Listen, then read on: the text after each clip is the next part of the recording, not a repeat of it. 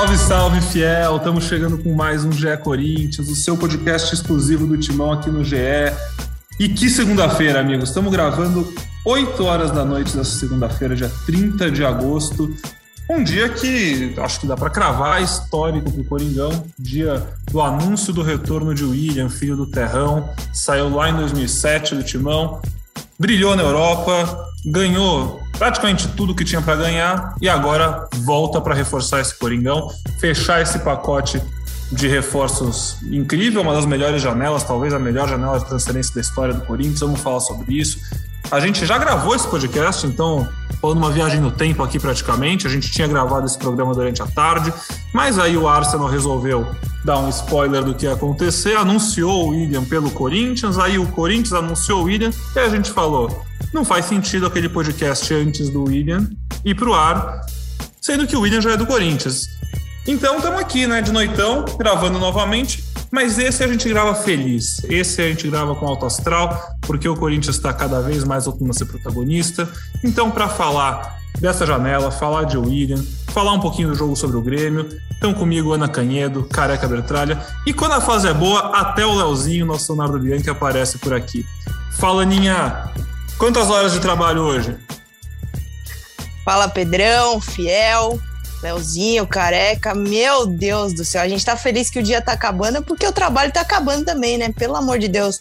Hoje mal tive tempo aí de arrumar a cama desde que acordei, mas um dia, acho que histórico pro Corinthians, né? Acho que a torcida tá muito feliz e hoje foi pra fechar com chave de ouro. Não vou me arriscar a dizer, né, que não vai trazer mais ninguém, né? Vai saber o que pode acontecer ainda, mas a janela de transferência para o Brasil fechando. É, o Corinthians deve aí encerrar essa janela com o William, uma janela que você falou que pode ser uma das maiores. Com certeza, viu, Pedro? Acho que são é, reforços, claro que desses principais. É, três deles já passaram dos 30 anos, né? São jogadores mais experientes. Futuramente, não sei o quanto o Corinthians vai conseguir é, lucrar, mas é, é fato que hoje para curto prazo, médio prazo, para o ano que vem, é realmente incrível o que o Corinthians fez. Trouxe jogadores identificados, bons jogadores, e a tendência é que seja a próxima temporada aí, seja uma temporada muito especial e aproveitar essa reta final para se manter na parte alta do Campeonato Brasileiro, conseguir a vaga para a Libertadores e aí sim desfrutar de um 2022 especial. Na Copa do Mundo de 2018 estavam presentes na convocação de Adenor Leonardo Bach Cássio, Fagner, Renato Augusto e o William. Naquele ciclo também o Juliano foi convocado antes, durante a preparação, e o Silvinho fez parte também daquela comissão em alguns momentos. O Careca, você está se segurando muito para falar que o Corinthians é praticamente uma seleção agora? Como é que está o coração aí? Ó, oh, gente, eu vou te falar, boa noite. Aninha, Léozinho, boa noite, Léo. Boa noite, Pedrão. Sempre um prazer. Saudades de você, careca. Como é bom te ver em alto astral, cara. Pô, Leozinho, digo mesmo, hein? Calma que ainda você vai chegar a sua vez de ser apresentado e nós vamos sentir o alto astral nas suas palavras. É... E ó, só uma correção, Pedrão. Agosto só deu Corinthians, hein? Tirando aquele primeiro de agosto que nós podemos pular, que foi contra o Flamengo.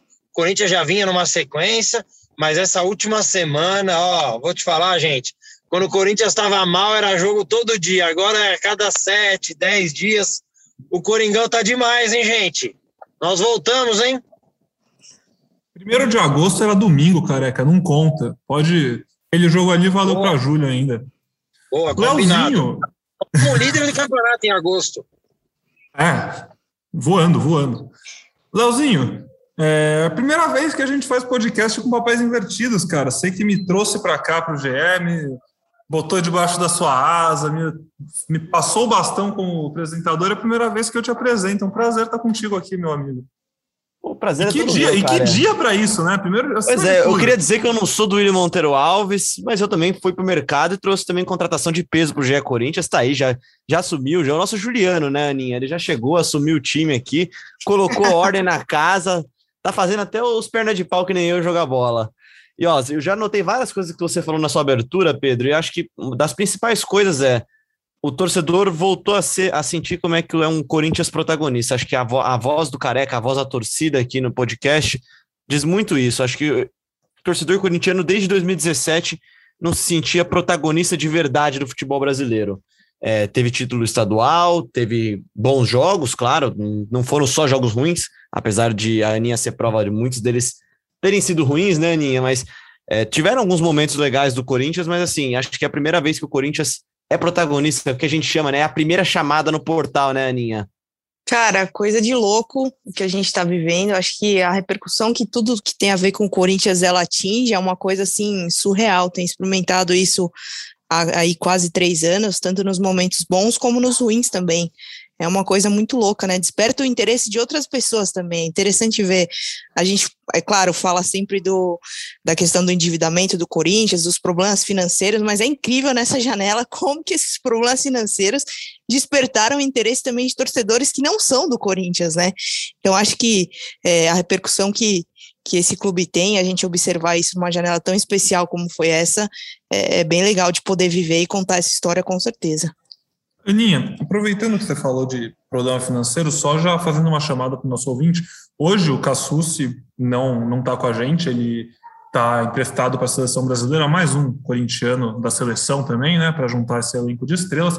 É, mas ele fez uma entrevista muito legal com o Wesley Mello, que é o diretor financeiro do Corinthians. Você vai ouvir no fim desse podcast. Então a gente vai conversar agora. Vamos começar a falar sobre o William, falar sobre tudo que tem para falar. E aí, no fim do podcast, você vai ouvir esse papo com o Wesley Mello, que explica tudo que das finanças do Corinthians. É, ele é questionado sobre os reforços, sobre as saídas, sobre o balanço, enfim. Você vai ficar por dentro de tudo e vai entender como está a situação do Corinthians pelo seu próprio diretor financeiro. Mas, bom, a gente está falando de uma janela de transferências. Né? Eu perguntei ali no começo, na abertura, se essa talvez seja a maior janela de transferências da história do Corinthians. A gente está falando de uma janela onde o Corinthians trouxe Juliano e Renato Augusto, que já estrearam e mostraram um impacto imediato. Juliano de cara já arrumou aquele meio de campo, chegou, estreou contra o Santos e desde aquela partida o Corinthians não perdeu, uma, aquele empate em 0 a 0 e depois três vitórias contra Ceará, Atlético Paranaense e agora o Grêmio nesse final de semana. Juliano e Renato Augusto já jogaram, já estão dentro do time. Renato Augusto ainda vai ser titular mais para frente, ainda está entrando no segundo tempo. A gente tem que lembrar que é um cara que estava muito tempo sem jogar. Depois disso, agora, depois de um tempo já com os dois, o Corinthians anunciou o Roger Guedes, que foi uma novela. Essa, meu Deus do céu, foi longa e acho que consumiu o torcedor, consumiu o setorista, consumiu todo mundo. Ninguém aguentava mais ouvir o Roger Guedes e finalmente ouvimos. E o Roger Guedes é do Corinthians, está anunciado, está no bid já. Vamos falar sobre isso. A Aninha quer falar sobre isso logo menos. E agora, nessa segunda-feira, a gente anuncia o William, né? O Corinthians traz de volta o William, que é um cara que saiu daqui muito novo, saiu antes do rebaixamento em 2007, foi para o Shakhtar, brilhou lá, depois foi para o Chelsea. É, recentemente teve uma seleção do Chelsea que fizeram, a torcida elegeu o Chelsea da década. E o Chelsea dessa década é o maior Chelsea da história, que é o Chelsea que ganhou uma Champions League, enfim, e chegou nos maiores voos que já tinha chegado. E o William, pela torcida do Chelsea, foi eleito para fazer parte do ataque do maior Chelsea da história, praticamente, ali do lado do Drogba e Hazard, era o trio de ataque desse time.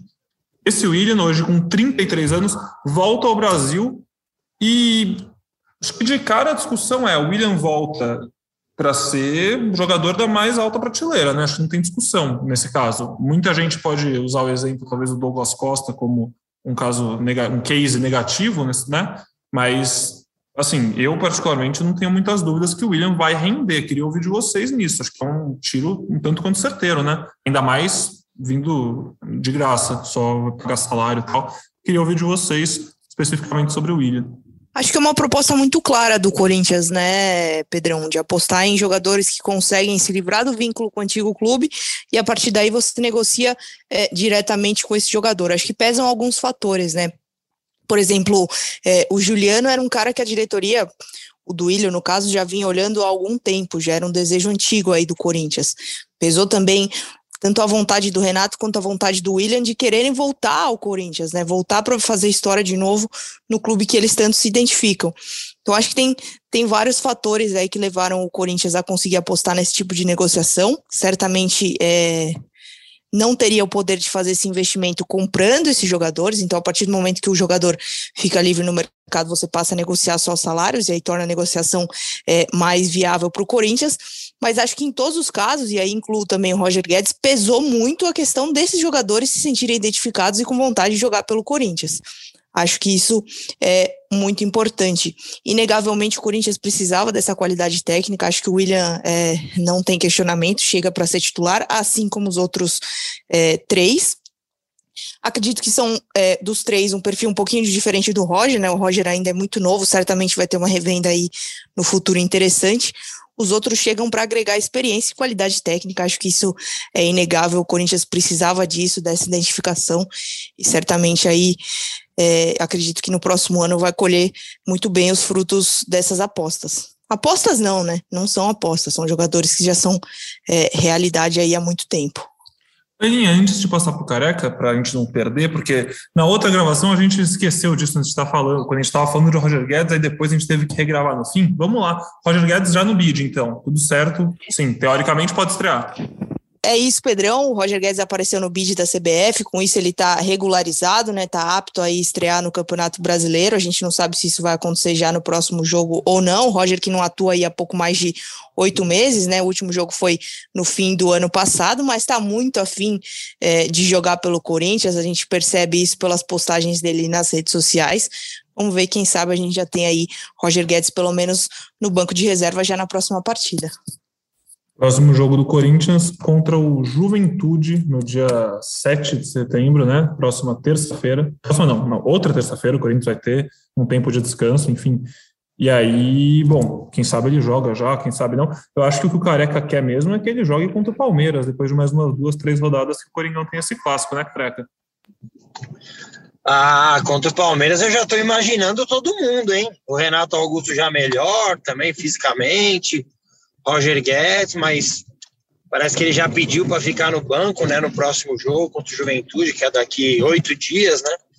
É, o Corinthians vai ganhando opções, opções tanto de nomes como opções táticas, né? Então, o Corinthians vai melhorando e, pô, a expectativa minha é muito forte para o segundo turno. O Corinthians já acabou fazendo pontos importantes, né? A gente vai falar um pouco também do jogo de sábado. É, mas o Corinthians já fez pontos importantes e agora com os reforços ainda, o Corinthians já ali estabilizado na sexta posição.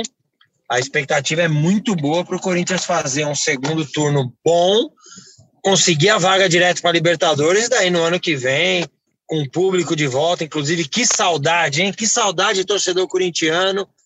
Saudades da Arena, né? Que a gente já vai cheio de esperança, mesmo quando o time não é tão bom, e agora a esperança é de um time jogando bem, mais perto da vitória. E eu estou contando aqui os minutos, segundos para voltar para a arena e ver esse time todo em campo, que tenho certeza o Corinthians vai, ano que vem, voltar a briga de, por títulos. A gente estava precisando e merecia isso.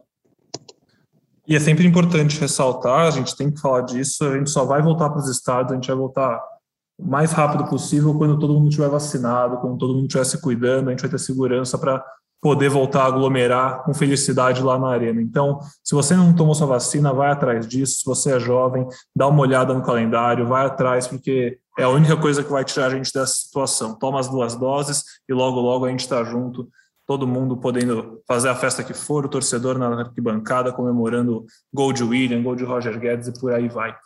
Ô, Léo, com esse time que o Corinthians está montando, assim, é, a gente não viu em campo, óbvio, tem que esperar ver como vai funcionar, mas é um time para entrar no primeiro pelotão ali com Flamengo, Palmeiras e Atlético Mineiro, né?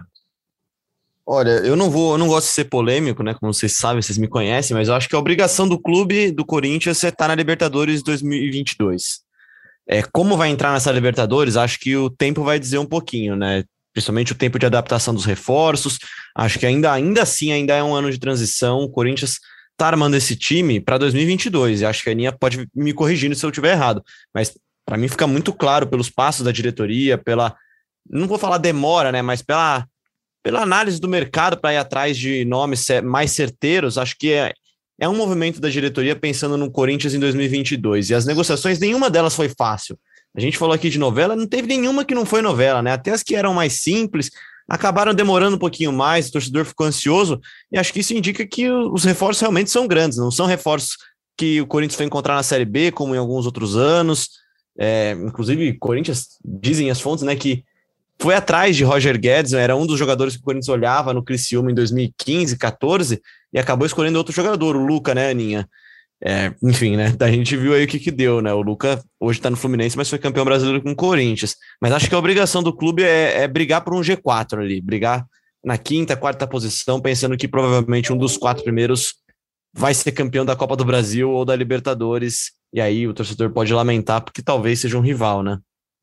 É, hoje o Atlético Mineiro é o líder do Brasileirão, Palmeiras está logo atrás, Fortaleza e Bragantino fecham o G4, Flamengo é o quinto, mas tem dois jogos a menos, então muito provavelmente vai pular ali para segundo ou primeiro, e o Corinthians está em sexto com 27 pontos.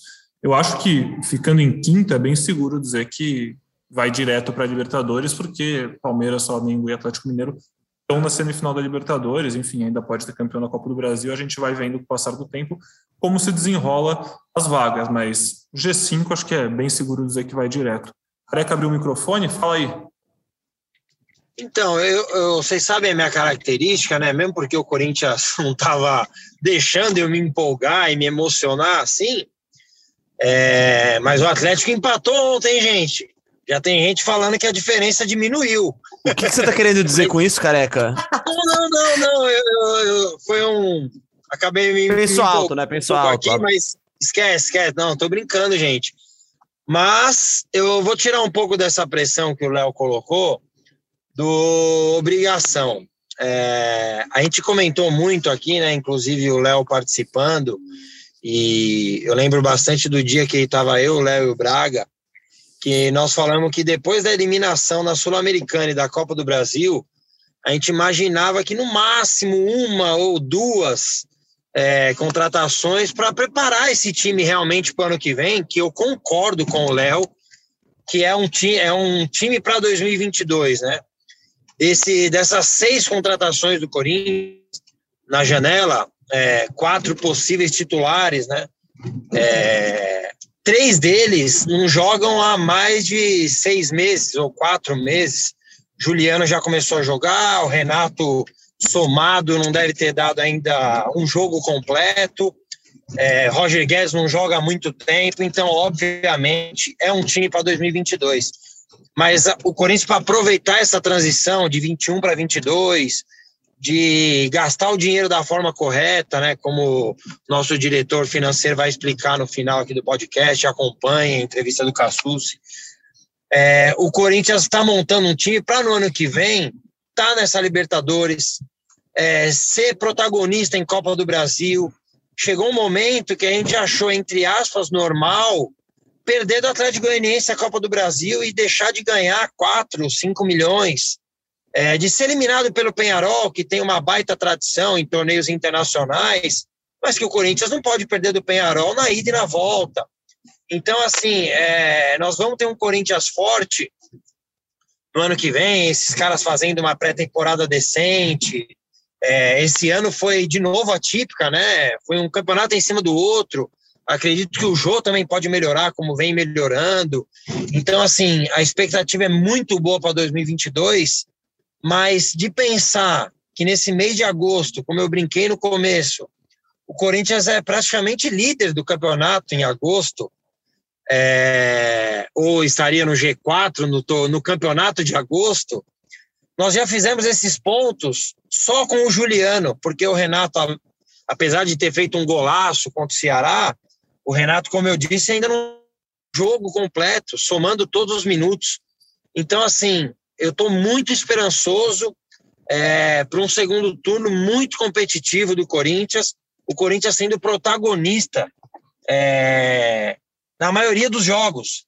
Claro que você vai jogar é, contra os caras ali de cima, é, respeitando, porque eles merecem, fizeram por onde isso, mas o Corinthians estava jogando contra times menores e bem abaixo na tabela, a tradição nem se compara, mas o Corinthians não conseguia jogar, o Corinthians, o Corinthians sofreu contra a Chapecoense, o Corinthians sofreu contra o Cuiabá, É, então, a, a esperança é de, de ter um time mais protagonista. E o time mais protagonista, o time que ataca mais, o time que propõe mais, ele está sempre mais perto da vitória. E acho que o Corinthians, nesses 20 jogos aí do para acabar o Campeonato Brasileiro, o Corinthians vai estar tá mais perto da vitória em muitos desses jogos. Isso que deixa a gente esperançoso.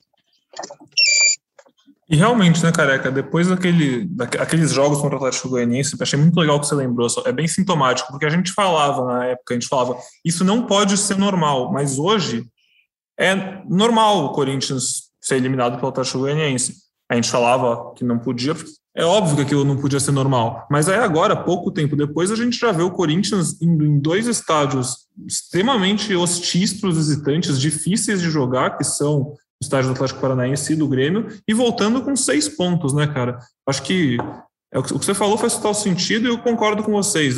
A janela é pensando em 2022, mas o impacto dela é imediato. E se o Corinthians não tem a obrigação de para Libertadores, para Libertadores direto, ele com certeza tem essa ambição, né, e vai, vai lutar muito para isso a partir de agora. Tem um turno inteiro pela frente.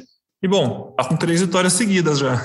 Exatamente. Eu não sei se a palavra é obrigação ou não. Eu sei que esse é o projeto, um projeto aí pensado pela diretoria quando ela começou nesse segundo semestre a fazer esse tipo de contratações, né? Acho que eu vejo mais do que obrigação ou não, eu vejo um, como um caminho natural para o Corinthians, né? A gente tem falado aí de várias semanas livres é, para conseguir treinar, um jogo por semana só. É, a disputa do Campeonato Brasileiro nessa sequência de 2021. Eu vejo agora com esses reforços e com as coisas é, começando a dar um pouquinho mais certo para o Silvinho, enfim, vejo como um caminho natural brigar pelas posições mais altas do Campeonato Brasileiro e aí, consequentemente, se algum time brasileiro vencer a Libertadores, abrir mais uma vaga, né, para o campeonato do ano que vem. Então, acho que é, o Corinthians certamente está no caminho certo para conseguir conquistar essa vaga e aí, aí sim pensar em um 2022 é, muito mais forte, brigando por títulos. E é legal, já dando um spoiler, até do que o Wesley Mello falou, é legal pensar nessas contratações como um investimento para trazer retorno financeiro também, né? Porque quando você está em posições mais altas do Campeonato Brasileiro, naturalmente você vai ganhar mais, a CBF define essa premiação por posição, você disputa mais campeonatos, é, vai mais longe nos campeonatos também, ganha mais dinheiro. Então, assim, é, um time competitivo, um time forte também vai trazer retorno financeiro para o Corinthians, não é só com venda de jogador que dá para lucrar, né? O, o, exemplo imediato que vem à cabeça do Cruzeiro assusta, com certeza. Mas a gente tem que lembrar também que foi um, é um é caso. E, por exemplo, o Flamengo, que hoje bicampeão nacional, ganhou Libertadores agora há pouco, enfim, é uma grande referência da reconstrução financeira, né, pelo que fez na última década. No meio do seu período de austeridade, que estava falando que estava pensando no futuro, não ia gastar, também entendeu que ser competitivo é importante. Naquele meio, no meio disso tudo, contratou o Guerreiro, que era, que era um cara caro, era um cara que demandava um grande investimento. E então assim, Tinha Elias no time também. Sim, campeão da Copa do Brasil com esse Diego time. Ribas chegou logo depois. Então assim, é, eu, eu entendo o medo de muitos torcedores e também entendo, apesar de achar que hoje o torcedor não está com muito medo, hoje o torcedor está extremamente empolgado e ponto final. Mas eu, eu entendo a questão e quando as pessoas relativizam e pensam sobre isso, mas ao mesmo tempo a gente tem que entender que realmente é uma questão de investimento nesse caso. É, bons jogadores, bons resultados trazem é, trazem dinheiro, literalmente trazem dinheiro, né? Como vocês vão ouvir o Wesley falando sobre isso, como a Aninha Falou antes. Enche o estádio, né, cara, também. Enfim, só para refazer uma retratação, Pedro, não é que eu acho que a palavra talvez não seja obrigação, mas acho que, assim, a não ida à Libertadores 2022 seria uma frustração muito grande, acho que para o Corinthians e para a diretoria, para o próprio elenco, para o Silvinho e para todos os torcedores, acho. Acho que hoje não ir à Libertadores é uma frustração, é uma, é, Sim. não é um fracasso, mas seria uma frustração muito grande para o clube que está se preparando para sonhar mais alto em 2022. Ah, eu acho que para próprio, os próprios jogadores, né? Para o próprio Juliano, Renato Augusto, são caras Com que certeza. são naturalmente Vieram protagonistas isso, né? e que querem, exatamente, que querem isso. Acho que é uma coisa que vai emanar do próprio elenco aí. Eu não tenho dúvidas que, que o Corinthians vai brigar até o final desse campeonato para se classificar assim para Libertadores. É o que você falou, Aninha. Eu também acho que é um, um caminho natural. Assim, a gente não, não, não dá para imaginar um elenco como esses fora da disputa de, desse torneio. É, para falar ainda da janela, o Careca, na outra gravação que fizemos hoje, falou uma coisa bem interessante que eu queria que ele falasse de novo, porque a gente está focando nesses quatro grandes reforços por motivos óbvios, são caras que mexem com a estrutura de qualquer time aqui no futebol brasileiro, e os quatro chegaram no Corinthians em um período muito curto de tempo, e a gente vai ver um time completamente reformulado, né? Há pouco tempo a gente discutia se era Otero ou Ramiro que ia jogar, e agora a gente está com discussões muito mais interessantes para o torcedor. É, mas a janela do Corinthians como um todo é bem, bem legal, porque além desses quatro jogadores, o Corinthians ainda trouxe o Carlos Miguel, goleiro do Inter de 2 metros e 4, goleiro jovem de 22 anos, é, também trouxe o. Vai, vai fechar ainda, né? Está esperando o acerto oficial, mas parece tudo certo para fechar com o João Pedro, lateral de 24 anos do Porto, ex-Palmeiras, para ser o reserva imediato do Fagner, já que a gente já viu algumas vezes o Corinthians tendo que improvisar os moleques da base aí no lateral.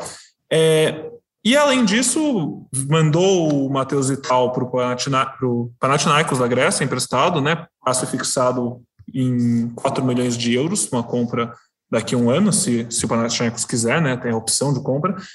E não vendeu o Raul, né? O Careca falou bastante sobre isso. Ele segurou o Raul do Bordeaux, parecia certo para ir. E o Léo Natel foi para o Chipre, né? Voltou para lá. Então, queria que o Careca falasse rapidinho sobre a janela como um todo, porque é bem interessante essa postura do Corinthians, eu achei. Pô, então, a, a janela é, foi bom a gente tocar de novo nesse assunto, porque foi naquele podcast antes do William, né? É, as contratações foram maravilhosas, mas a importância de segurar o Raul, é, a gente até já comentou sobre isso né, em podcasts passados. O Raul tem expectativa de melhora muito grande. E hoje ele não vale muito mais que esses 2 milhões e meio. Então não vende. E muito bem o Corinthians de segurar. A gente já vinha elogiando do Ilho aqui, né? E a janela perfeita assim para o Corinthians, de seis jogadores, quatro para titular, né? É, um goleiro promissor, né? Para ser reserva do Cássio ali, um goleiro gigante mesmo, né? De dois metros e quatro, um reserva para o Fagner, que até tem outros, né? Na base que a gente até cobrou um pouco isso, mas provavelmente ainda não não estão prontos, né? E o João vem para ser um reserva do Fagner ali, mas num modelo de negócio legal também, é, empréstimo, não é aquela coisa de ah, pega por três anos sem saber se vai jogar ou não. E as contratações, pô, é, as outras quatro é chover no molhado, né? A qualidade do Juliano, como ele já melhorou o time, o jogo contra o Grêmio, que ele não foi, acho que o pior jogo, né? Com a camisa do Corinthians, é, ele deixa um cupé, entre aspas, ruim, ele deixa um mosquito na cara do gol. Aí o Renato, ainda aos poucos, faz um golaço contra o Ceará. Ontem já participa. Parece que roubar a bola do Renato é muito difícil. O Roger Guedes, promissor e um jogador fazedor de gols. E o William, que para mim é a cereja do bolo naquelas enquetes no Twitter. Qual a melhor contratação? Eu achava o Renato Augusto. É, mas agora vim, vindo o William, o histórico do William de, da, do terrão, terrão mesmo, que hoje é, é, sintético, e a gente tem um jogador desse nível, das últimas duas Copas do Mundo, jogando que vinha de time grande, né? O Arsenal hoje não é top na Europa, mas é top na Inglaterra, que é o melhor campeonato do mundo. Vinha de um Chelsea, então, assim, o William é aquela cereja do bolo, é para apresentar mesmo no dia do aniversário, e é o jogador, o tal jogador dos, dos de três pontos. Feliz demais. É, ao mesmo tempo que a gente fica feliz com essa diretoria, a gente vê que dava para ter sido ter feito coisa melhor, né, em muitos anos aí. E o Corinthians se colocou nessa situação que hoje é difícil, mas como eu disse lá no final do podcast, acompanhem e o nosso diretor vai explicar muito bem que o Corinthians está no caminho certo, sim. E assim, eu não tenho provas, mas também não tenho dúvidas. Hoje o Arsenal é lanterna da Premier League só porque eles não querem usar o William. Então, em último, três jogos, três derrotas, perdendo para todo mundo, porque não querem o William, mandaram o William para o Coringão e sorte do Corinthians, isso que importa. E mais que isso, né, Pedro? Quando, quando você imaginar que o Corinthians vai conseguir trazer um jogador que tem potencial de seleção brasileira, como é o caso do Roger Guedes, é, traz um Renato Augusto, que foi protagonista da última Copa do Mundo, que, que fez, mostrou em campo a diferença que ele faz, é, traz um Juliano que já entrou e entrou acertando esse time. E o William, cara, não é que ele é um jogador que não é valorizado. O William teve sondagem de outros clubes, a Aninha pode complementar, mas ele teve sondagem de outros clubes. É, na temporada passada, da 2020-21, jogou 25 partidas da Premier League, um campeonato que tem 38 rodadas, ou seja, jogou bastante. É, eu tava lendo no Twitter outro dia que ele foi o melhor passador, né? O melhor passador, não, o, mais, o maior assistente do, do Arsenal na temporada. Então, assim, acho que muito mais só do que o William não deu certo no Arsenal, o Arsenal não deu certo no William, né? Ele não quis também ficar lá e acho que a vontade dele fez muita diferença para ele vir para cá, para vir para o Corinthians. É, eu, dei, eu dei uma matéria recente sobre o William explicando os porquês, né, dele, dele ter saído, dele não querer continuar no Arsenal, né? E acho que passa um pouco também pela situação, passa um pouco não, pelo que eu escutei assim do, do staff dele, passa bastante é, pela situação que o Arsenal se encontra, né? é, numa linha de que o que foi vendido para o William quando ele foi contratado, quando ele deixou o Chelsea, não renovou seu contrato e foi para o Arsenal, é, foi prometido um projeto que não foi entregue, né? O Arsenal hoje é, não conseguiu bater de frente ainda com, com os rivais que tem na Inglaterra, né? O Chelsea, o Manchester City, próprio United agora com a contratação do Cristiano Ronaldo. Então, realmente, o William não viu é, verdade no projeto que foi ofertado quando ele acertou o contrato e aí não via mais futuro lá. E aí, automaticamente, quando as coisas não estão bem, é, o clube também, quando o jogador fala que não está se sentindo bem, automaticamente ele vai sair dos planos futuros do técnico, né? Então, é, acho que o Arsenal, nesse momento, precisa de jogadores que estejam é, 100% ali comprometidos com que com o clube, enfim, que entendam e tenham cabeça para atuar e sair desse momento difícil. Acho que o William não se encaixava mais nesse perfil. Então, acho que acabou sendo uma, uma rescisão aí bom para todo mundo, vamos dizer assim. O William que não tinha um salário baixo na Inglaterra, né, custava bastante aí para o clube, clube de Londres. Então, acho que é, nessa situação que o Arsenal se encontra e na, e na realidade que o William queria para a carreira dele, acho que acabou sendo bom. Como o Leozinho citou, ele teve outra sondagem, sim, nada que evoluísse a ponto de tirar ele do Corinthians, né? Muito se falou em Milan, também se falou em Lyon, o staff falava em clubes da Europa que fossem grandes é, no próprio nicho, né? A gente, quando a gente fala de Lyon e de Milan, são clubes grandes, mas que não, não, não vão entrar para ganhar uma Champions League nesse momento, mas que nos seus respectivos países são sim clubes grandes de história. Então acho que teve algumas sondagens, mas fato é que agora o William é jogador do Corinthians, Corinthians que nesse momento vive uma situação muito mais favorável que a do Arsenal, né? Com certeza. É, a gente está gravando aqui logo depois desse dia maluco, a gente vai voltar mais para frente na semana, porque, bom, a semana está só começando, né? Hoje é segunda-feira, é semana de aniversário do Corinthians, então promete bastante. A gente já está vendo a diretoria prometendo surpresas na, no dia do aniversário, quarta-feira. Inclusive, já vou aproveitar o último podcast que a gente fez, falamos da Casa do Povo, né? Falamos da matéria do Esporte Espetacular, entrevistei o Paulo Poli e o Gué, que foram os produtores dessa matéria. Na quarta-feira tem o trabalho da Aninha e do Braga, que foi sensacional também, que conversa com essa matéria muito legal que vocês já devem ter visto no Esporte Espetacular. Se não viram, vejam no Google Play. E vocês, quarta-feira, fiquem ligados no. Globo, porque vai chegar uma matéria muito show para comemorar os 111 anos do Corinthians. É, e aí, bom, a gente volta no, mais para o fim da semana para falar sobre as novidades. Vamos falar muito mais de William, de Roger Guedes, todos os reforços, como montar esse time. Vamos trazer convidado. Vai ser show de bola. Temos muito material legal para ser produzido. É, hoje a gente está falando aqui mais no freestyle, como até brinquei antes da gravação, porque o torcedor quer ouvir a gente falar sobre o William, quer ouvir esse momento do Corinthians, quer consumir conteúdo. Então a gente está aqui para fazer companhia a você e ir conversando sobre esse time que vai se montando. É, vocês têm mais algum comentário a fazer especificamente sobre o William ou querem passar rapidinho para a gente ir para o final, antes da entrevista do Cassucci, e dar uma pincelada nesse jogo do final de semana contra o Grêmio, que foi bem importante também, uma vitória bem difícil do Corinthians, uma vitória, uma vitória de time grande, time cascudo. O Pedrão, sobre o William e sobre os é, Roger Guedes, Juliano e Renato, não, mas sobre mais um reforço aí do Corinthians, eu queria falar. Queria aproveitar aqui o podcast para informar sobre o João Pedro, né? Ele acertou o contrato de empréstimo, é, foi emprestado pelo Porto ao Corinthians por uma temporada, isso já está certo desde a semana passada, mas alguns torcedores têm perguntado no Twitter sobre a contratação, por que, que não foi anunciado ainda. Certo é que a janela de transferências no Brasil ela fecha hoje, mas o Corinthians também já é, pediu o certificado internacional de transferências do João para a Federação Portuguesa, ou seja, é mais uma questão burocrática. Aí o Corinthians está bem tranquilo quanto à contratação. O João já se desvinculou do Porto, então realmente é uma questão dele acertar a documentação do Corinthians pra, com o Corinthians, né? Para poder aparecer no bid da CBF e aí sim é, ser regularizado, tá livre para estrear. O Corinthians está tá bem seguro contra, contra o empréstimo que fez e o João aí já tem até frequentado as dependências do, do CT Joaquim Grava. Boa, Aninha, sempre bom esse tipo de informação para o torcedor ficar por dentro de tudo que está acontecendo. Sobre o jogo de sábado na Arena Corinthians, é, acho que unânime foi a pior atuação do Timão depois da chegada do, do Juliano e do Renato, né, nessa sequência aí desde o jogo contra o Santos. É, desde o fim daquele jogo contra o Flamengo, né, aquela atuação trágica, enfim, muito ruim.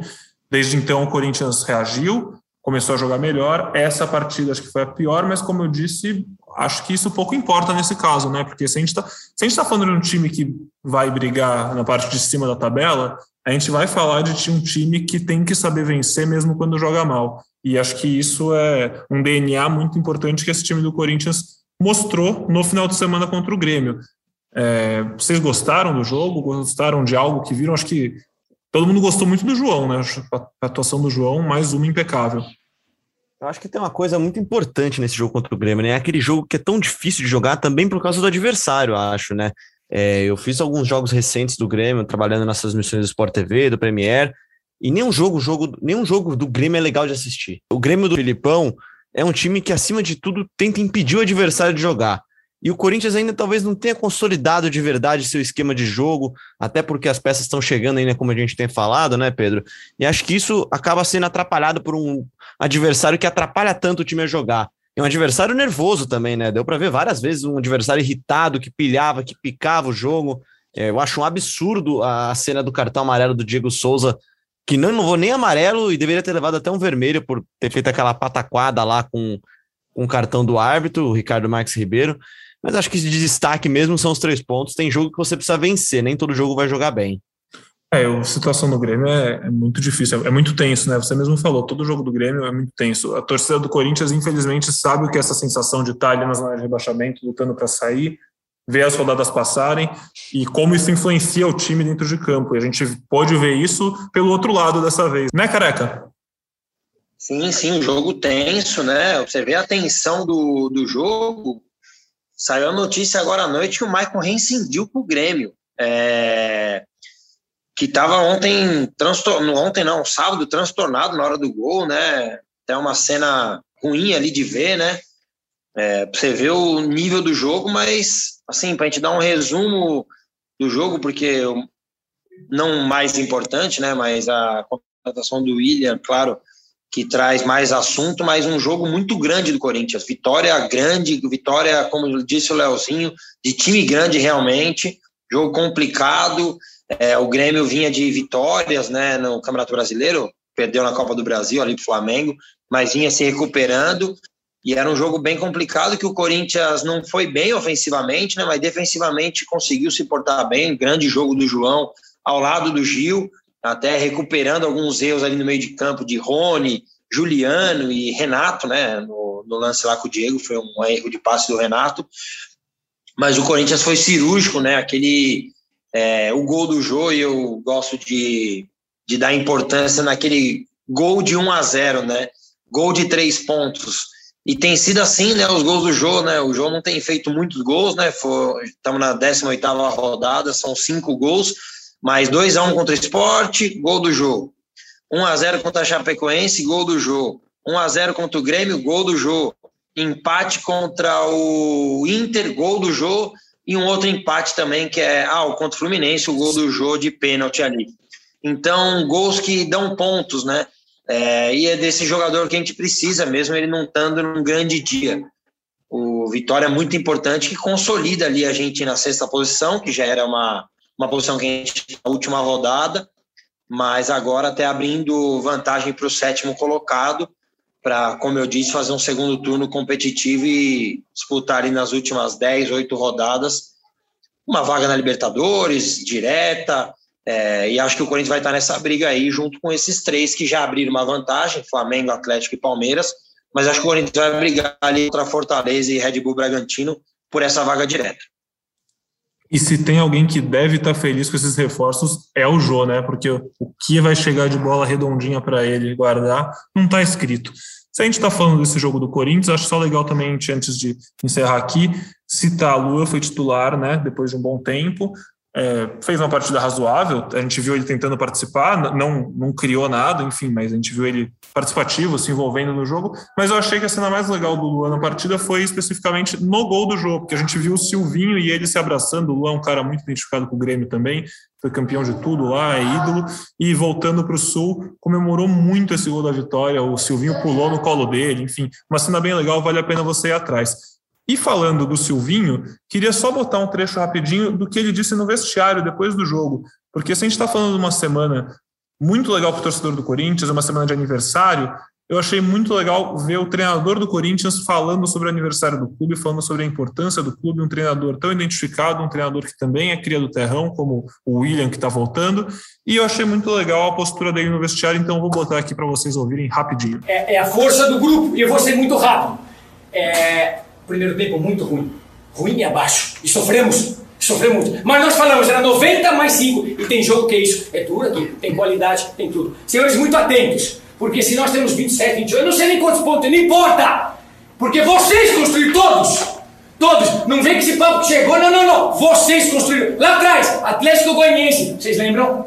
São vocês. São vocês todos. Vocês também que estão construindo. E é, estamos construindo, está correto. Estamos construindo. Pé no chão é a cara desse clube. E vamos junto. E eu vi muita força de grupo. Eu vi muita força de grupo. Senhores, só um detalhe a mais e termino para a gente poder ir embora daqui. Dia 1 de setembro é aniversário do nosso clube, do nosso time. Tem boa comemoração para quarta-feira. A semana já está construída. Venha com um espírito de alegria para tantos dias de trabalho. Vamos embora, cabeça erguida, a força do grupo! Bom, pessoal, por hoje a gente vai ficando por aqui. Como eu disse para vocês, a gente ainda volta essa semana com mais um podcast. A gente sabe que vocês estão sedentos por conteúdo. A gente vai trabalhar bastante. A Aninha vai fazer três horas essas por dia, todo dia dessa semana. E logo, logo a gente está de volta com mais um episódio. Vocês ainda vão ouvir a entrevista do Cassucci com o Wesley Mello. E eu vou deixando aqui o meu forte abraço aos meus amigos. Leozinho, foi muito bom ter você de volta aqui. Participe mais vezes, por favor. Participarei, cara. Quando, quando é tarde da noite assim, ajuda a gente, né? Mas é bom, vou dar mais vezes. Como diz Mr. Silvinho, evita, né, careca? Evita. Valeu, gente. Sempre muito bom participar com vocês. Com vitória é sempre melhor. Gravar vídeo ali na voz da torcida. Acompanhem sempre. Podcast aqui, que é uma alegria participar e conversar sobre o Coringão. Leozinho, bom ter você aqui. Pedrão, um abraço. Obrigado, Aninha. Um beijo, bom trabalho e vai Corinthians. Ô, Careca, quando, quando é que você vai pagar a promessa do William? Aquela. É, só a gente sabe ainda, né? Mas... Se no próximo podcast eu entrar em vídeo, eu já devo estar trajado. É, no próximo GE já pedi autorização para o pessoal de cima ali. Ele não sei se ele está querendo, porque ele ainda não me respondeu. É o nosso amigo Ferrari, mas já comprei meu terno para assistir a live do Coringão no dia do aniversário, porque eu não tinha roupa para esse momento, mas já fiz um crediário e estarei bem vestido acompanhando as notícias do Coringão nesse aniversário. E que alegria, que alegria participar de mais um aniversário do Coringão, que o Coringão seja eterno, passe por gerações, porque falar do Corinthians é sempre muito bom, até dei uma emocionada aqui porque o Corinthians é o nosso grande amor. Vai, Corinthians, maloqueiro e sofredor, graças a Deus. O Maravilha, bicho tá até cara. falando acelerado, meu. bonito, foi bonito. Eu tenho certeza que Quem segura? torcedor, muito torcedor ficou emocionado hoje, né? Aninha, que dia, hein? Tá acabando agora, né? Meu Deus do céu, tá acabando agora para começar amanhã de manhã de novo, mas tudo bem, vamos aí. É, como eu falei no começo, é legal poder contar essas histórias. É legal ver o Corinthians aí se reestruturando, contratando grandes jogadores, né? A gente que acompanhou um período aí com todo respeito de inhaca desse time. Acho que agora a gente vai ter um período bem mais interessante para acompanhar e feliz que a Fiel, a torcida tão apaixonada, tá tendo aí de volta aquele direito de sonhar com dias melhores, né? Acho que isso, isso faz o futebol ter graça com certeza e tomara que os reforços aí correspondam, deem certo e o Corinthians continue jogando bem. Valeu, meninos. Um abraço, valeu, fiel. Muito obrigado, Aninha. Muito obrigado a você que ouviu a gente até aqui. Obrigado pela companhia. O podcast não acabou ainda, como eu disse. Agora vocês vão ouvir a entrevista do Cassus com Wesley Mello, que é o diretor financeiro do Coringão. É, eu também sou editor do programa, então só vou avisando vocês que, assim, a entrevista do Cassus foi feita antes, no começo da tarde, foi feita antes do William ser anunciado. Eu até tentei tirar umas coisas, porque quando eles iam falar de William, eles ficavam numa condicional ainda, então não estava legal. Mas tem algumas coisas que o Wesley fala que são muito legais e ele cita o William na condicional, ainda não crava que o William chegou ao Corinthians. Então, só para não assustar o torcedor, você vai ouvir um momento ou outro, talvez ele falando, ah, os três reforços, ou o William chegando, mas eu achei que valia a pena deixar, porque senão as, as frases do Wesley não vão fazer sentido. Então, por favor, entendam isso, a gente não. A gente não sabia como ia ser o dia, o dia foi uma correria, o William do nada foi apresentado, e você vai ficar agora com a entrevista do Wesley.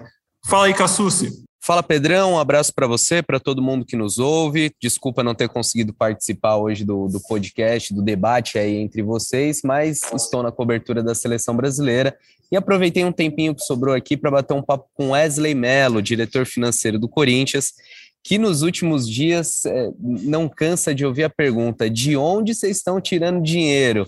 E de onde vocês arrumaram dinheiro para contratar o William, para contratar Roger Guedes? E é com essa pergunta que eu, que eu começo o nosso bate-papo. Wesley, obrigado por, por atender a nossa reportagem.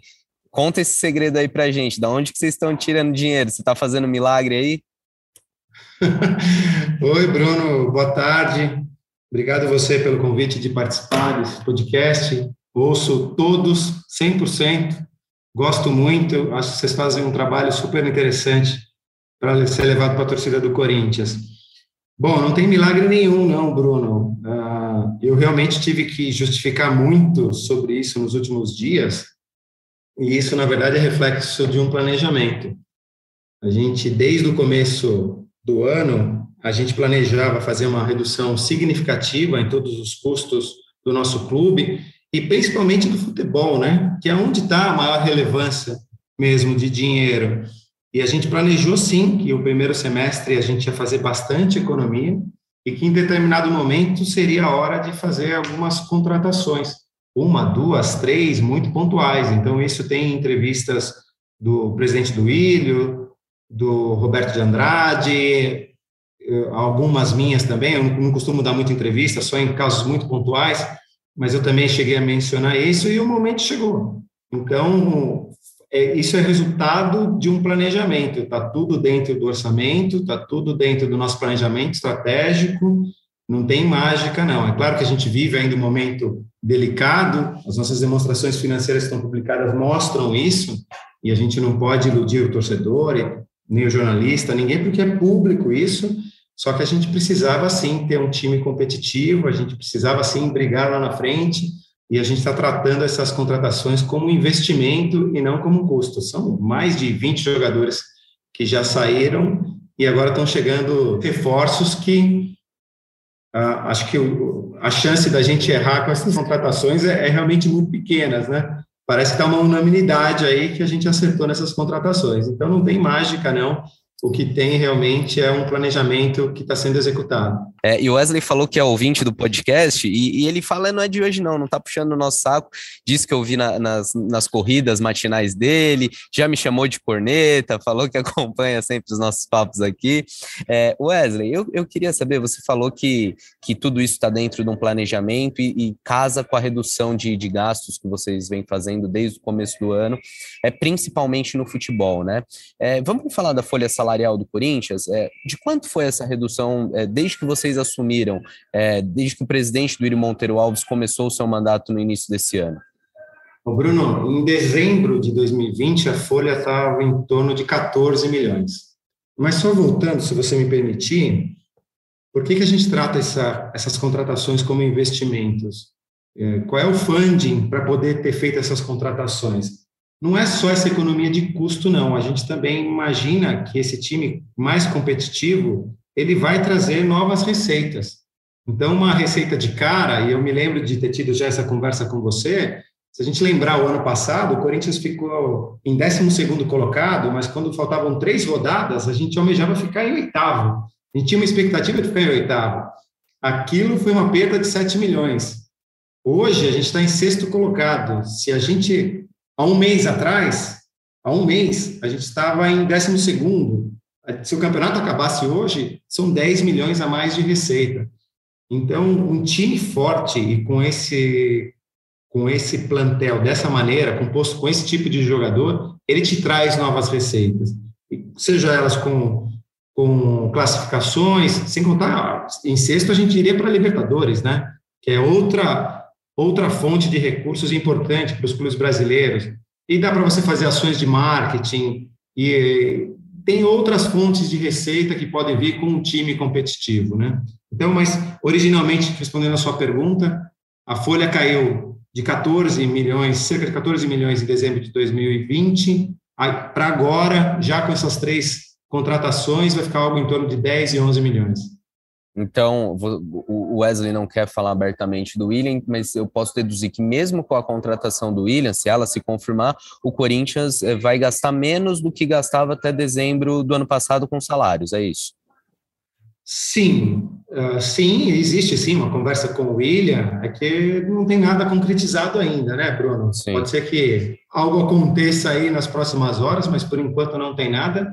E mesmo se tiver, no caso específico do William, uh, haverá um tratamento diferenciado pela equipe de marketing, algum patrocinador específico do ramo digital, alguma coisa nesse sentido. Então, tem uma engenharia por trás, se por acaso, uma engenharia financeira e de marketing por trás, se por acaso der certo essa operação com o William. Mas, de qualquer forma, caberia também o William nesse modelo tradicional, como foram esses últimos três jogadores. É, quando você fala teria uma engenharia de marketing, um parceiro que ajudaria com, com recursos para o Corinthians bancar essa contratação? Alguma coisa nesse sentido, mas como não está nada concretizado, Bruno, Tá. É, fica difícil a gente avançar nesse assunto. Perfeito. É, Wesley, eu acho que também é importante a gente explicar. É, você já, já comentou comigo como isso funciona, mas para o nosso ouvinte, para a gente tentar esclarecer, vira e mexe, é, saem notícias no Globo Esporte, em outros veículos de imprensa também.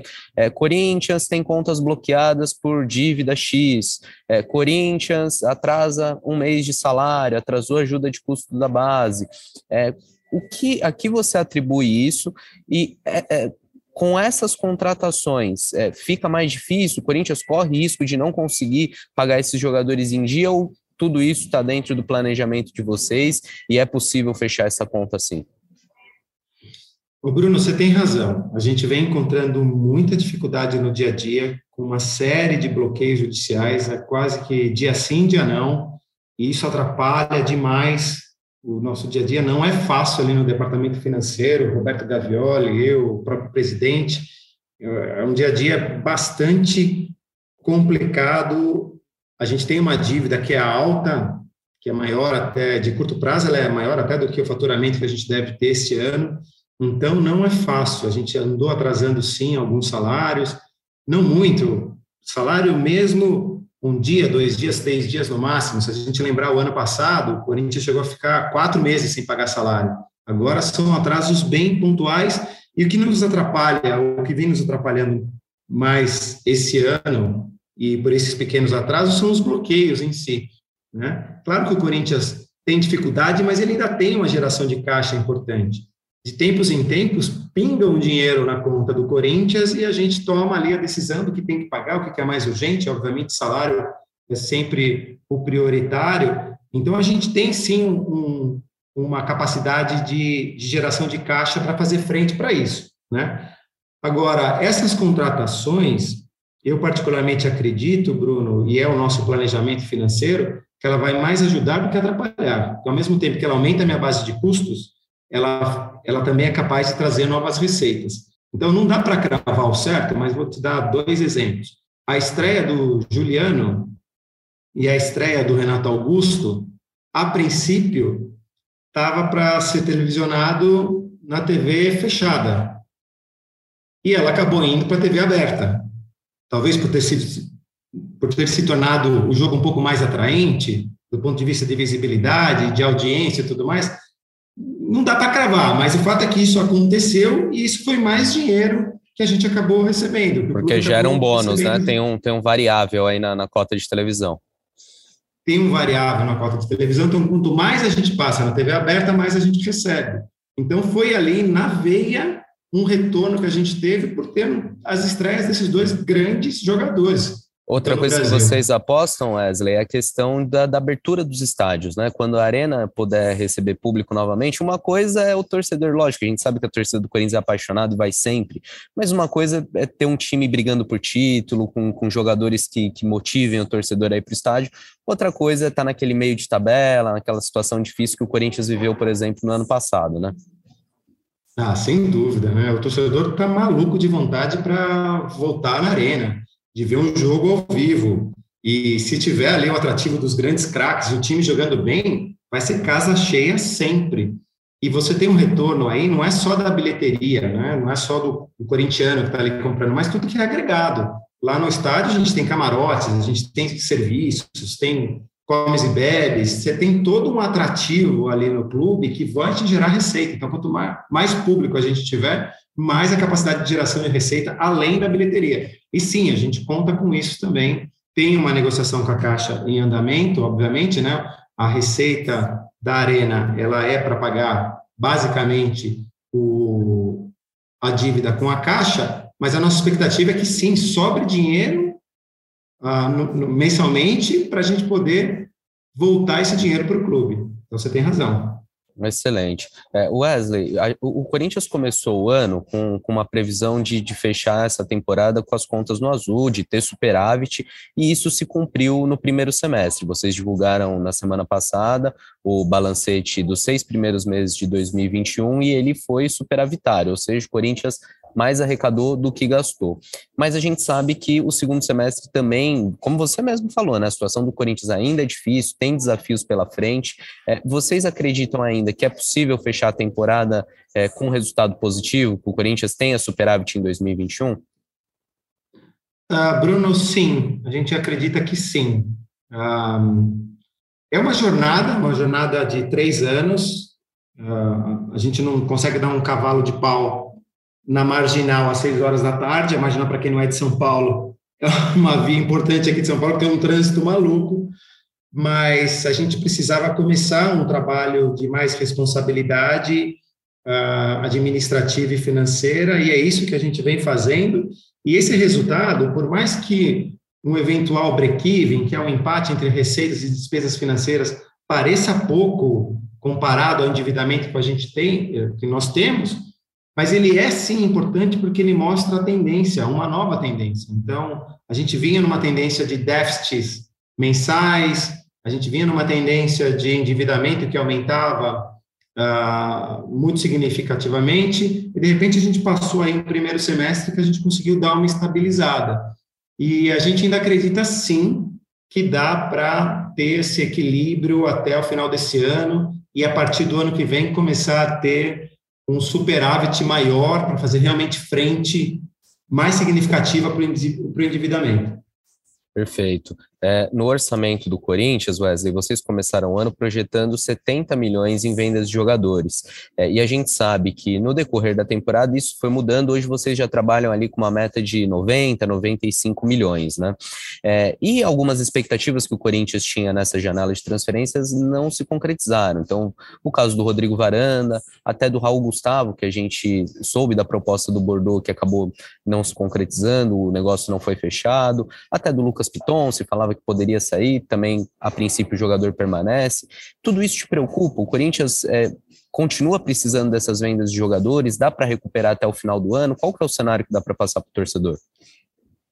Não, é algo que preocupa sim, Bruno. É uma receita importante. A gente tem, ah, com a ajuda da Falcone, a gente terminou agora a revisão do orçamento, que inclusive vai ser apreciado nessa próxima terça-feira pelo CORE, e a gente está falando em 95 milhões de necessidade de venda de jogadores.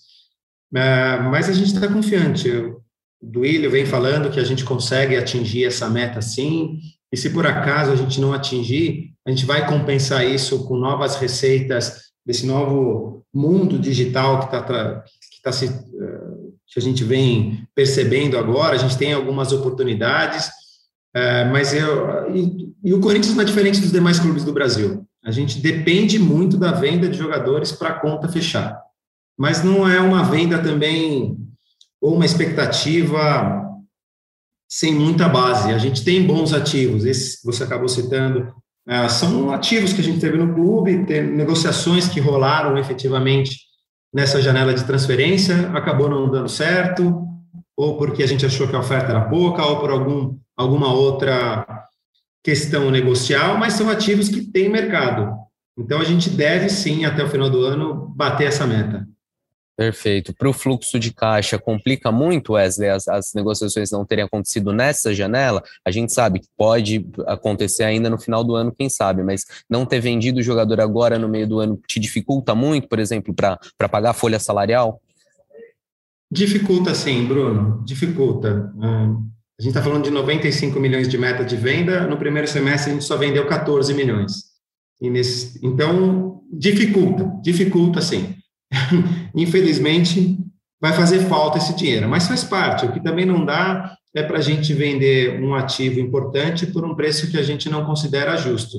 Então, não é porque a gente tem uma dificuldade de caixa, a gente vai depreciar o nosso ativo e vai vender os jogadores por um valor que, que eles não valem, que é só realmente uma oportunidade para um time europeu, mas é um, mas seria uma faca no pescoço nosso aqui do Brasil. Então a gente passa um pouquinho mais de aperto, mas não vai vender a preço de banana um jogador que a gente acredita que tem valor. Espera mais um pouquinho e vende ele, se for o caso, lá na frente, e se não vender, usa ele no plantel até exemplificando isso que o Wesley falou, um caso que aconteceu muito recentemente, na semana passada, a proposta do, do Olympiacos da Grécia pelo Lucas Piton, próxima de um milhão e meio de euros, muito, muito abaixo do que o Corinthians é, pensava, pensa né, em receber pelo jogador, um, um, jovem jogador, 20 anos, tem passaporte europeu, então não é porque o Corinthians está em dificuldade que também vai, como você falou, né, Wesley, sair vendendo a preço de banana. Wesley, a gente falava dessas dificuldades por conta de não ter vendido o jogador, é, o Corinthians é, precisou e ainda pode precisar recorrer a empréstimos para seu fluxo de caixa, para se manter é, com as contas em dia? Eventualmente sim, Bruno. Eventualmente sim. É um, a venda, como eu comentei com você há pouco, a venda de jogador ela é, ela é relevante, ela é necessária para o nosso fluxo operacional. Eventualmente sim. Então, estão monitorando esse fluxo de caixa, estão tentando fazer as negociações que são possíveis, principalmente com a KPMG agora e com o nosso departamento jurídico. Então, a gente está tentando alongar as dívidas que são possíveis alongar, porque a de curto prazo, ela realmente ela é muito sufocante, mas pode ser que a gente tenha necessidade de recorrer a empréstimo, sim. Perfeito. Até era algo que eu ia te perguntar a respeito da dívida de curto prazo, né? Ela está acima aí de, de 500 milhões. Como que está sendo esse trabalho, Wesley? É, a gente sabe que vocês têm até o auxílio de uma empresa para renegociar com, com credores, para tentar alongar essa dívida. Vocês têm tido sucesso nesse processo? Uh, na verdade, assim, a KPMG, uma das maiores empresas de consultoria e auditoria do mundo, e o contrato com eles foi assinado na prática há cerca de 40 dias, 45 dias talvez, e está tudo num trabalho, numa fase ainda de planejamento. Então, eles conhecendo os nossos números, conhecendo o nosso fluxo de caixa, não só o passado, mas o futuro, e mapeando as oportunidades que a gente tem de renegociação. Você tem vários tipos de dívidas, né? Então, eu tenho dívida com fornecedor normal, eu tenho dívida com com os próprios jogadores, uma parte, tem dívida com banco, tenho dívidas com empréstimos, eu tenho processos judiciais. Então, a KPMG, com toda esse expertise que ela tem, está nos ajudando a mapear tudo isso e ter uma estratégia consolidada para isso.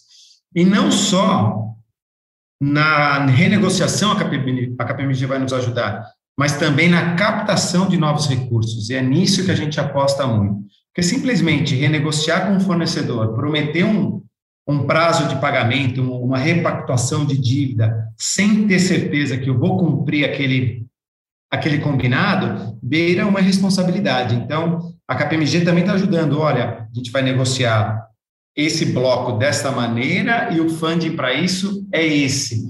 Então, tem uma expectativa muito grande de que esse trabalho vai trazer resultados efetivos e concretos para a gente, mas ainda não trouxe. Estamos ainda na fase do planejamento, do entendimento dos números e das projeções. Deve ser algo aí para os próximos meses. Bacana. É, Para quem viu a matéria que a gente publicou na semana passada no GE.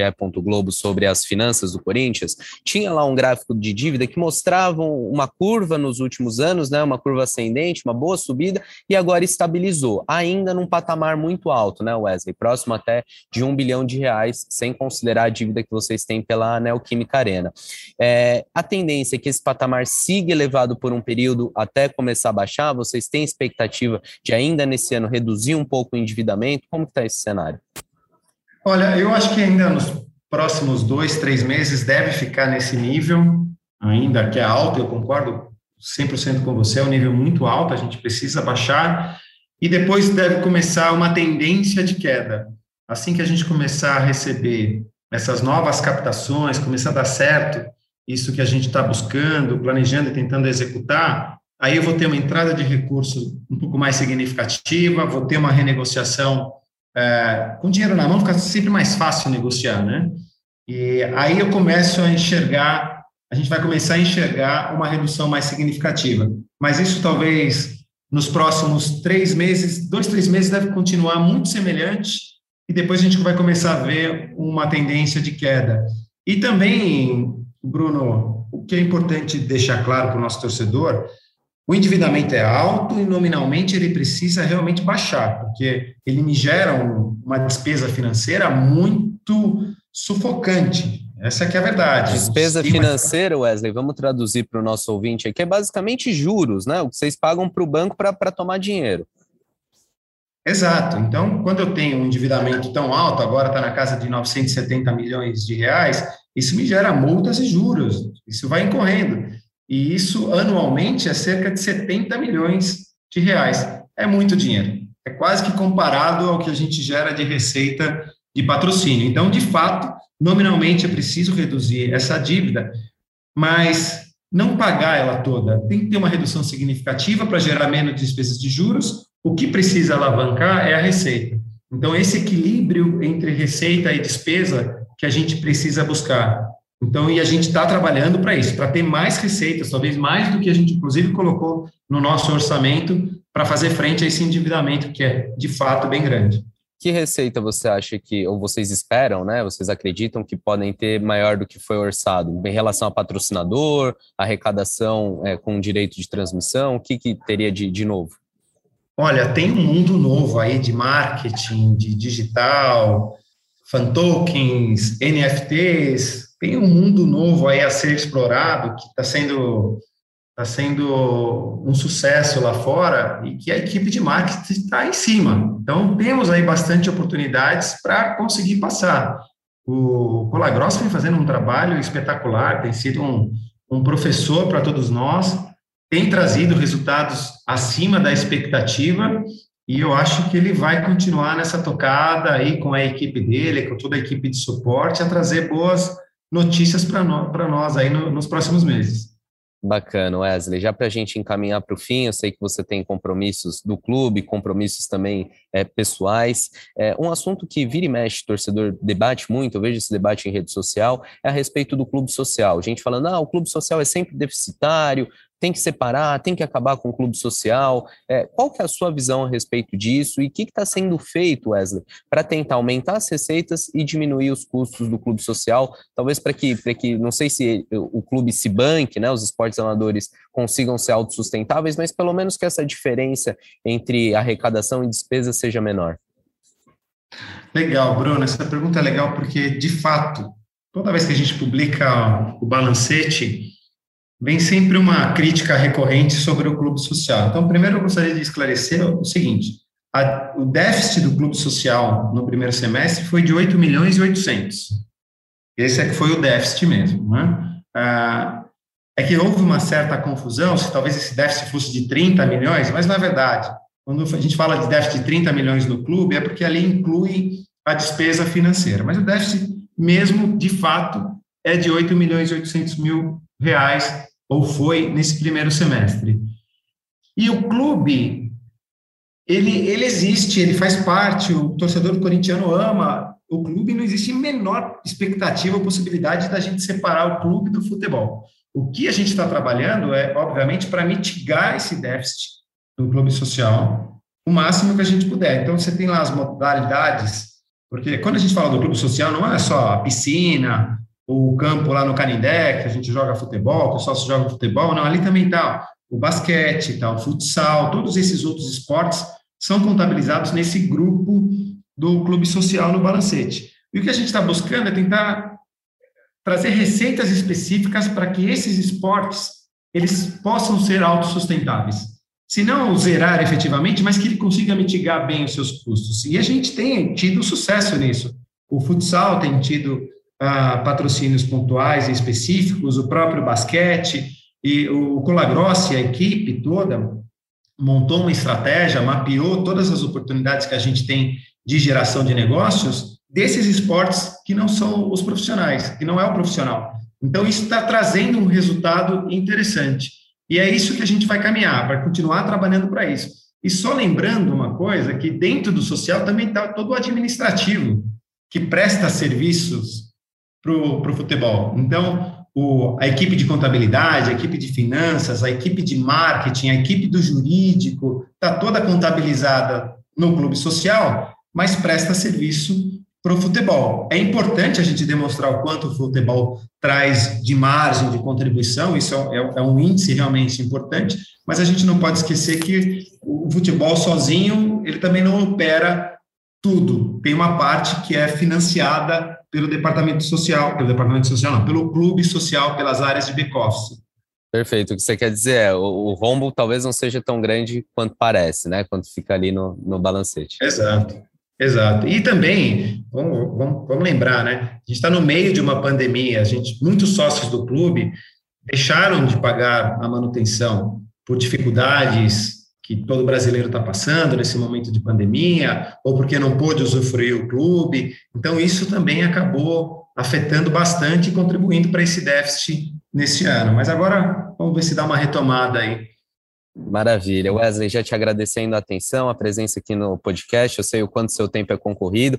Eu queria que você encerrasse sua participação é, respondendo aqueles que falam que o Corinthians vai, até pejorativamente, que o Corinthians vai cruzeirar, que o Corinthians está é, tá colocando os pés pelas mãos aí. E também para o torcedor que muitas vezes fica preocupado, né, que nos pergunta: e aí, tem condição? Dá, não dá? Enfim, você deixa um, um recado final para essas pessoas, por favor. Ah, tá bom, Bruno. Obrigado por essa oportunidade, na verdade, viu? Fiel, não, o Corinthians não vai quebrar, muito pelo contrário, a gente vai competir lá em cima.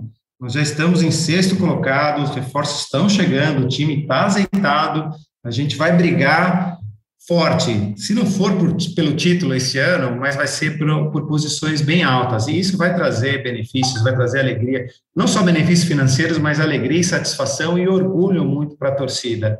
Então, confia que tudo isso que está sendo feito é tudo dentro de um planejamento. Não tem especulação, não tem uma aposta. O que a gente está fazendo é, é executando o que a gente planejou. E é uma jornada.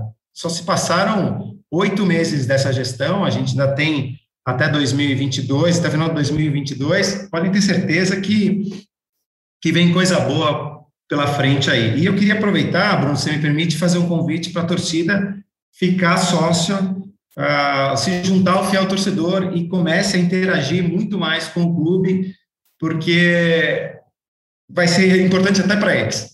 Vem surpresas boas aí, então se associem ao fiel torcedor, que vai ser algo interessante. Maravilha, obrigado Wesley, obrigado Cassucci e muito obrigado a você. Logo, logo estamos de volta. Aquele abraço, torcedor.